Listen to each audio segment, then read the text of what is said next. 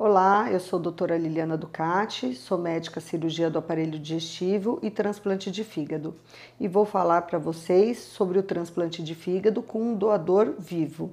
E agora nesse vídeo eu vou explicar para vocês um pouco sobre o preparo desse candidato.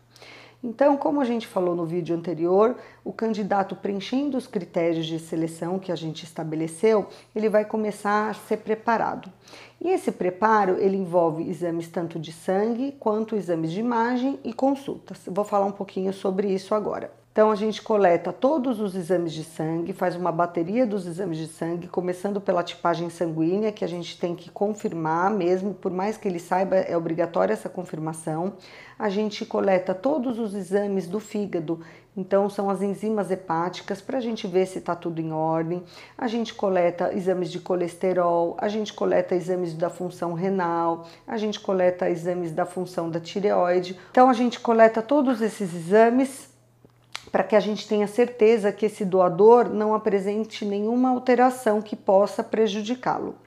Em relação aos exames de imagem, esse doador, esse candidato a doador, ele faz dois principais exames.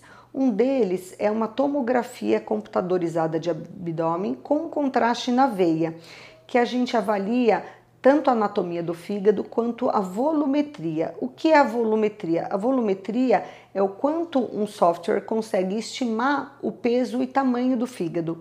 Isso é muito importante, porque quando a gente fala em doação intervivos, a gente vai vai doar ou o fígado direito ou o fígado esquerdo. E a gente tem que ter certeza que o fígado que vai para o receptor é suficiente em questão de tamanho, mas principalmente o fígado que vai restar para o doador. A gente tem que se certificar que esse fígado restante ele é suficiente. Para isso existem algumas contas que a gente faz, mas através dessa volumetria que nós conseguimos saber. Se esse doador se encaixou nos exames de sangue laboratoriais, realizou essa tomografia e a volumetria também está adequada, a gente parte para o terceiro e último exame, que é uma ressonância de abdômen, uma ressonância com uma colangiografia, que é um exame que vai avaliar as vias biliares. Para quê? Para a gente ver se tem alguma alteração anatômica muito acentuada, porque grandes alterações anatômicas nas vias biliares podem dificultar muito o transplante e trazer resultados piores. Então, também é fundamental essa avaliação. Então, esse doador passou por exames de sangue, por uma tomografia e por uma ressonância.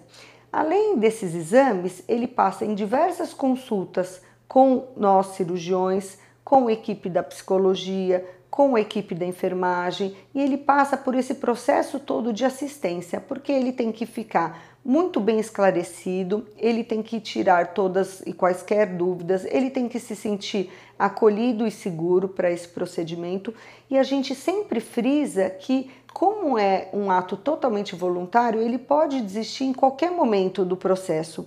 Isso sem a gente, sem ter nenhum tipo de julgamento e muito menos prejuízo para quem supostamente ele iria doar. Mas é muito importante todo esse processo multidisciplinar no preparo do doador, pois assim com esse preparo a gente consegue minimizar os riscos de complicações durante a cirurgia e no pós-operatório. Qualquer dúvida que tenha ficado, só entrar em contato. Obrigada.